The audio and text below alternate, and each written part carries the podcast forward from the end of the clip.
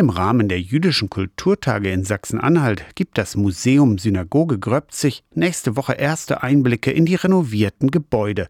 Fast vier Jahre lang wurde das Ensemble saniert. Annette Gottschalk ist die Leiterin vom Museum Synagoge Gröbzig. Besteht aus unserer wunderschönen Synagoge, aus dem Gemeindehaus, aus dem sogenannten Kantorhaus, dem Schulgebäude, dem Torhaus, dem Garten und der sogenannten Remise, in der stand früher der Leichenwagen, weil der jüdische Friedhof so weit außerhalb ist. Und zu dem ganzen Ensemble gehört der jüdische Friedhof natürlich auch dazu. Synagoge und Nebengebäude haben die NS-Zeit und die Pogromnacht vor 85 Jahren überstanden.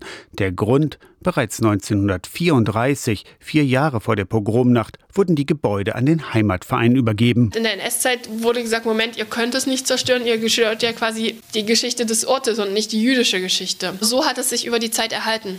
Und auch immer als Museum und eine Synagoge war immer erkennbar. Die damaligen Leiter des Heimatmuseums haben alles Jüdische entfernt und versteckt. Nächste Woche habt ihr in Gröbzig Gelegenheit, die Synagoge, das Schulhaus und die sanierten, allerdings noch leeren Räume anzuschauen. Es gibt Infos zur Baugeschichte. Die neue Dauerausstellung wird aber erst im nächsten Jahr vorgestellt. Die Synagoge ist fast in dem Zustand, wie sie der Heimatverein 1934 übernommen hat. Diese zwei Tische sind auch noch die von damals. Die hat man genauso gelassen. Da lag noch ein Teppich drunter, aber das ist so ungefähr, wie es eingerichtet war. Auch die Torahrolle der ehemaligen jüdischen Gemeinde Gröbzig ist erhalten. Sie ist 37 Meter lang.